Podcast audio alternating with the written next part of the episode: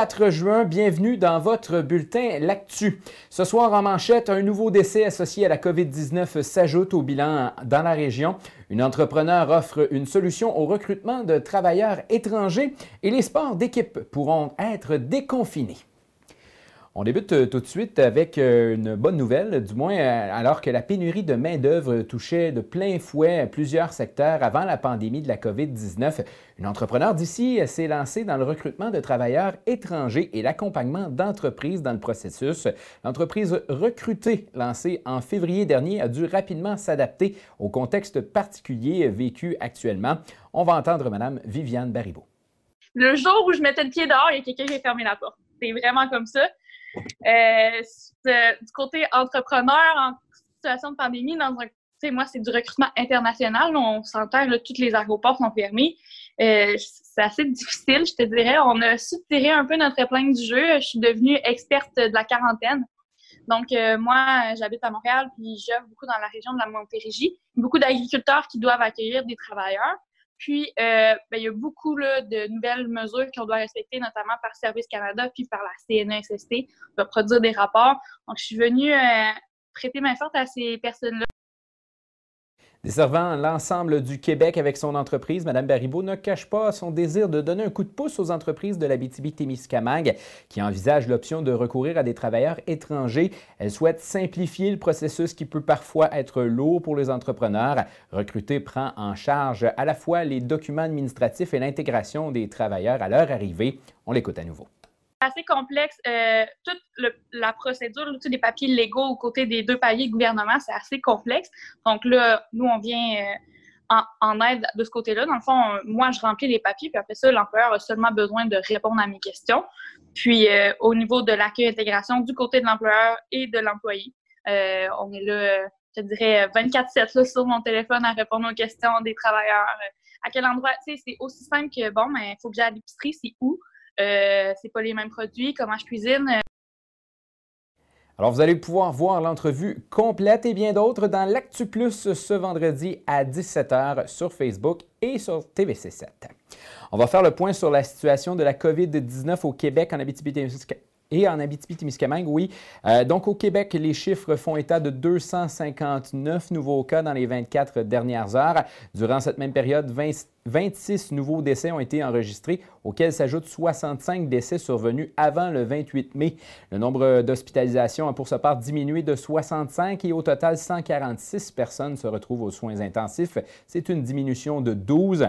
En région, le plus récent bilan fait état d'un décès supplémentaire associé à la COVID-19. Selon les précisions apportées par le CISAT, la personne était hospitalisée dans une autre région que celle de l'Abitibi-Témiscamingue depuis la mi-mai. Le nombre de cas total en Abitibi-Témiscamingue est pour sa part resté stable à 168, soit aucun nouveau cas déclaré dans les 24 dernières heures. En région, ce sont toujours 157 personnes qui sont rétablies de la COVID-19. On va s'entretenir avec Mathieu Prou qui est avec nous en studio. Bonsoir Mathieu. Bonsoir.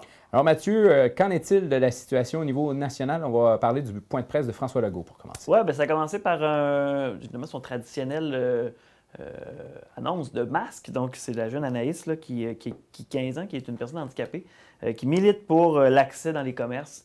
Donc, le premier ministre François Legault en a profité pour souligner la semaine québécoise des personnes handicapées et de dire bien, que pour la relance économique, ce serait intéressant que les commerces puissent reprendre le travail, mais tout en étant inclusifs pour les personnes à mobilité réduite.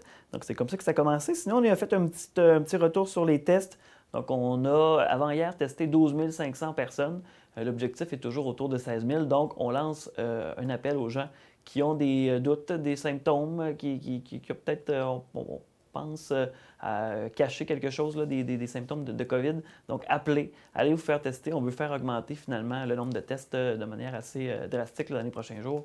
Euh, pour atteindre l'objectif et de manière un peu plus continue. Et là, les gens ont été nombreux à répondre à la fameuse demande pour les préposés aux bénéficiaires. 79 000 applications sur le site de recrutement de préposés aux bénéficiaires. Euh, et là, il y a tout un travail qui s'enclenche autour de ça. Oui, donc le site du gouvernement a tenu la route et donc dans les prochaines heures, euh, les gens devraient recevoir un questionnaire pour euh, faire un, une sorte de tri, donc pour vérifier finalement leur, euh, intérêt réel à travailler dans ce secteur-là, entre autres le travail de nuit, le travail de soir, est-ce que ça correspond au travail de fin de semaine? ils demandaient aussi les gens un certain engagement pour travailler pendant un certain temps, puisque bon, la formation est payée par les contribuables. Donc, on, aimerait que les gens s'engagent dès le départ à pouvoir donner du temps contribuer concrètement après la formation. Et là, il y a une armée qui est formée pour euh, réaliser des entrevues également. Oui, parce que l'objectif, c'est de débuter la formation le 15 juin. Donc, le 15 juin, c'est très, très bientôt. C'est dans un petit peu plus d'une semaine. Donc, euh, on va s'attaquer à ça pour faire le tri.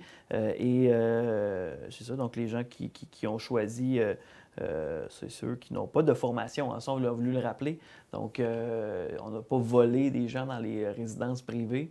Euh, les gens qui avaient eu à faire le transfert l'ont probablement déjà fait. C'est ce que le premier Slego a rappelé parce que, bon, il y a beaucoup de gens qui s'inquiètent justement pour les services dans les résidences privées.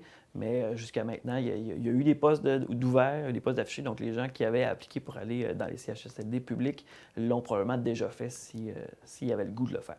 Et M. Legault est revenu aussi là, sur les, plus petites résidences qui vont sûrement avoir besoin d'aide également. On, est conscient de cette situation-là. On est conscient qu'on va devoir augmenter les salaires aussi euh, des préposés qui travaillaient déjà dans, dans ces résidences-là. Donc, pas en train de se regarder de ce côté-là. Mathieu, je t'amène sur un autre dossier. Est-ce qu'on va pouvoir euh, jouer à balle, jouer au soccer, quelque chose? À partir du 8 juin, donc euh, reprise des sports collectifs extérieurs. On parle de soccer, on parle de baseball, euh, pourvu que, ces sports-là respectent la distanciation, évidemment. et donc, pour commencer, ça va être sous forme d'entraînement supervisé, concours d'habileté. C'est ce que la ministre Isabelle Charret nous a expliqué. Et euh, donc, l'objectif de tout ça, c'est de renouer avec euh, la pratique de son sport graduellement. Et d'ici la fin de juin, on devrait pouvoir reprendre les matchs euh, en, compétition.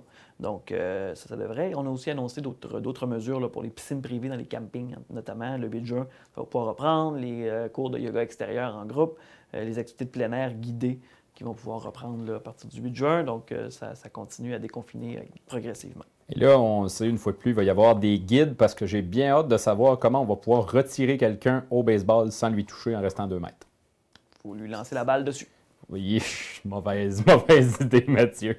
Mais bon, là-dessus, euh, ben, Mathieu, on se retrouve euh, demain matin à la radio à 8 h à Radio Boréal pour l'Actu Plus et sinon euh, demain soir aussi à 17 h pour l'Actu Plus à la télé. Exact. À demain, Mathieu. Salut. Dans un autre ordre d'idée, la Commission municipale du Québec réalisera un audit sur le processus d'adoption des règlements dans 28 municipalités du Québec, dont Val-d'Or et Amos. L'objectif est de s'assurer que ces municipalités respectent les exigences législatives lors de l'adoption et de l'entrée en vigueur de leurs règlements.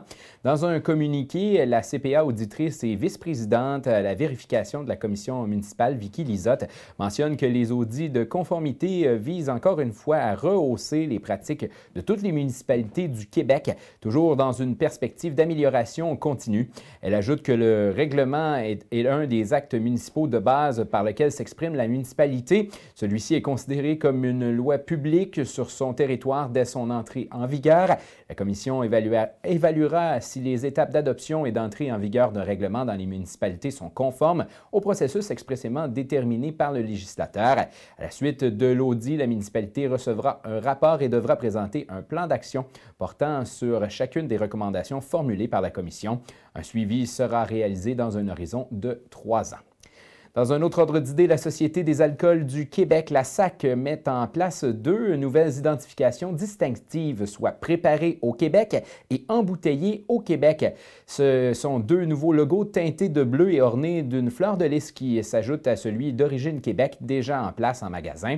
Ainsi, chaque produit québécois, vin, bière, spiritueux, hydromel, prêt à boire, liqueur, alcool d'érable ou petits fruits, auront une identification propre qui y sera associée. On souhaite ainsi euh, mieux faire connaître la provenance des produits et des différents procédés liés à la préparation, alors que près de 800 produits Origine Québec préparés au Québec ou encore embouteillés au Québec sont disponibles dans les succursales et en ligne. La SAQ souhaite mieux accompagner la clientèle dans ses choix, mais aussi promouvoir le talent et la créativité de milliers d'entrepreneurs aux quatre coins du Québec. Les nouvelles identifications seront visibles en magasin dès le 8 juin.